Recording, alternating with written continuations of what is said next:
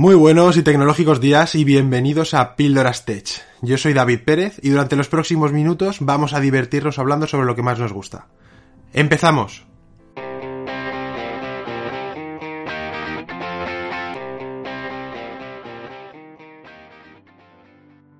Desde el siglo XIX, la huella dactilar se ha utilizado principalmente para la identificación de personas y hoy en día se ha convertido en un hábito esencial para el control de accesos y de presencia. Nos identifica personalmente y son únicas para cada uno de nosotros. Las huellas dactilares tienen fundamentalmente un origen genético y no se pueden modificar, porque cada cambio en la forma de los dedos durante el proceso embrionario de la futura yema del dedo provoca grandes cambios en la piel y el dibujo de la huella, una vez que se ha formado, ya no cambia para el resto de la vida. Realmente es una solución muy efectiva. El hecho de identificarte a través de biometría es ágil, barato y seguro y una vez identificado se podrá acceder a todos los datos que hayan sobre ti en la plataforma en la que te has registrado. Tus horas de entrada y salida del trabajo, tus antecedentes y todo el rastro que en esas plataformas se haya quedado guardado. Pero con la inmensa digitalización de todo en la que estamos sumidos, foros en los que participamos, un tweet, una foto de tus vacaciones en Instagram o un comentario político en Facebook, creamos un nuevo rastro, que hace no tantos años no existía. Estamos hablando de nuestra huella digital, que da paso a una identidad digital o identidad 2.0. En la red, además de que conservamos los mismos datos que nos identifican en el mundo offline, nuestra identidad personal se ve completada a través de todo lo que hacemos. Todo este conjunto de acciones online contribuyen a formar la percepción, que los demás tienen sobre cada uno de nosotros.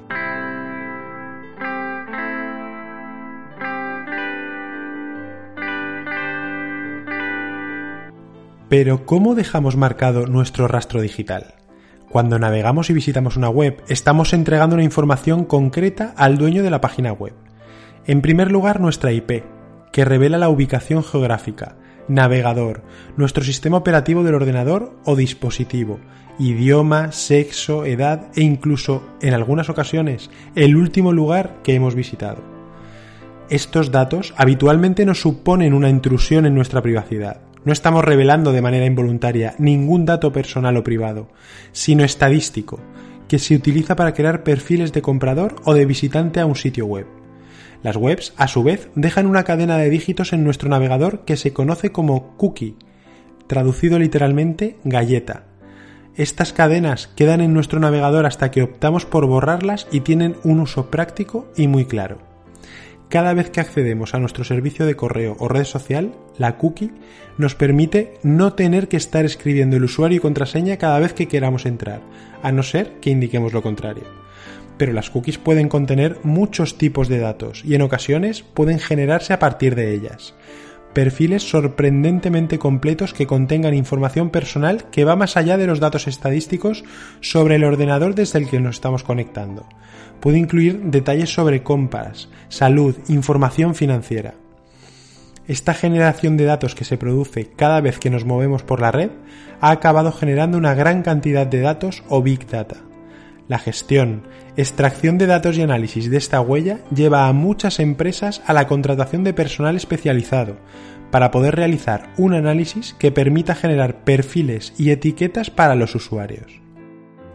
Esta información es terriblemente valiosa para realizar acciones concretas de marketing, totalmente segmentadas y dirigidas al público previamente etiquetado por sus movimientos en la red el análisis no se puede realizar a partir de las técnicas tradicionales, sino que ha sido necesario crear nuevas herramientas de análisis y gestión de datos.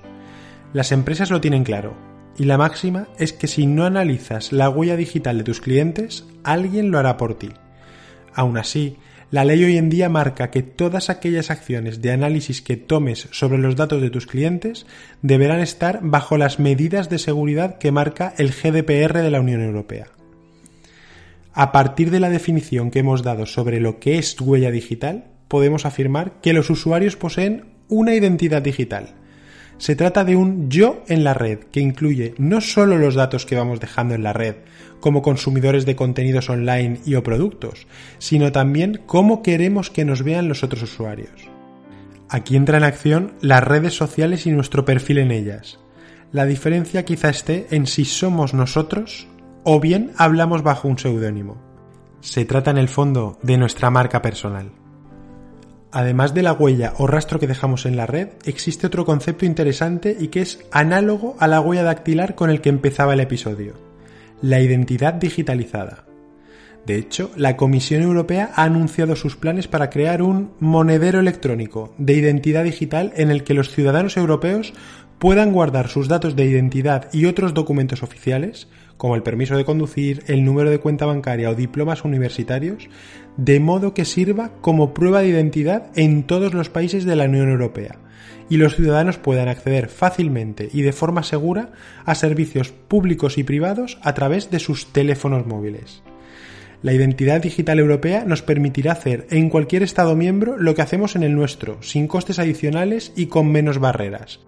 La billetera digital permitirá, entre otras cosas, alquilar un piso, abrir una cuenta bancaria fuera de nuestro país, solicitar un préstamo, presentar la declaración de impuestos o inscribirse en una universidad. Será como llevar tu cartera física con toda la documentación, pero en el móvil. La medida busca también contrarrestar las preocupaciones sobre la privacidad y la protección de datos relacionados con monederos digitales ofrecidos por otros actores tecnológicos, como Apple y Google, y otras instituciones financieras. Esto permitirá que los ciudadanos puedan controlar qué información comparten con terceras partes y hacer un seguimiento de los mismos. La nueva billetera electrónica estará disponible para todos los ciudadanos, residentes y empresas de la Unión Europea pero su uso será voluntario y en ningún caso sustituirá a los carnés de identidad electrónicos que emiten ya muchos países comunitarios, entre ellos España.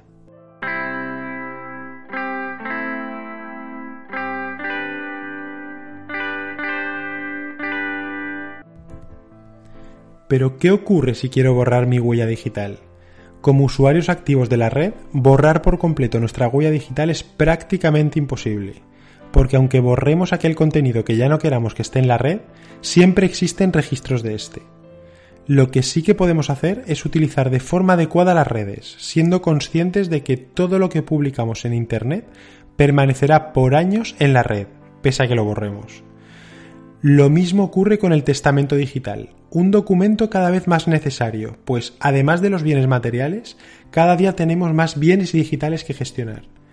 No hablamos solo de cuentas de correo electrónico, sino también de perfiles en redes sociales, cuentas de banco online o bitcoins, o como comentábamos en el anterior episodio, NFTs, por ejemplo. ¿Quién hereda todo esto? ¿Quién puede gestionarlo en caso de fallecimiento de su legítimo propietario? Para responder a esto existe el testamento digital, un documento que incluye una lista de todas nuestras posesiones digitales, las claves de acceso a ellas y una autorización a la persona que indiquemos para que pueda gestionar todo este contenido cuando sea necesario, es decir, tras el deceso. El testamento digital sirve para especificar nuestras voluntades en cuanto a nuestro legado digital. Hace años que se realizan testamentos digitales de manera informal, aunque también se formalizan ante notario. Sin embargo, en 2018 el gobierno español reguló por primera vez sobre él, facilitando a los familiares de la persona fallecida acceder a su legado digital. Si la persona no ha redactado un testamento digital en el que indique lo contrario, sus familiares, así como aquellas personas o instituciones designadas por el fallecido, serán libres de acceder a su legado y poder solicitar el borrado de su vida digital. Sin embargo, un testamento digital completo facilita el proceso, pues al revelar en él cuentas junto con sus claves de acceso directos, éstas se podrán borrar con total facilidad. Por ello, resulta importante poder contar hoy en día con un documento de este tipo. En el caso de no contar con las contraseñas de acceso para proceder al borrado de la huella digital de una persona fallecida, sus familiares pueden dirigirse directamente a las compañías que gestionan esas redes. Esta persona solicitando el borrado de todo rastro. Pero para ello será necesario, en la mayor parte de los casos, enviar una copia del certificado de defunción, como ocurre por ejemplo con las copias de iTunes, iCloud o de Apple. y habitualmente este es un proceso largo y tedioso. Sin embargo, previendo estas situaciones, las compañías de seguros de vida y decesos incluyen servicios como el borrado de huella digital entre sus prestaciones. Esta cobertura está íntimamente relacionada con el derecho al olvido en la red, amparado por la legislación europea, y se centra en eliminar la vida digital de la persona fallecida. Es decir, datos personales, imágenes en la nube, cualquier rastro relacionado con nuestros perfiles de cualquier red social. Pero ojo, hay productos digitales que la persona fallecida ha adquirido a lo largo de su vida, tales como ebooks, juegos online, música, etc. Estos no se pueden heredar, pues la licencia de uso, que no de adquisición, es intransferible. Visto lo visto, tu huella digital es muy importante, tanto que es como hoy en día la gente se forma una opinión sobre ti. Forma parte de tu reputación y tiene una importancia trascendental para formar tu marca personal.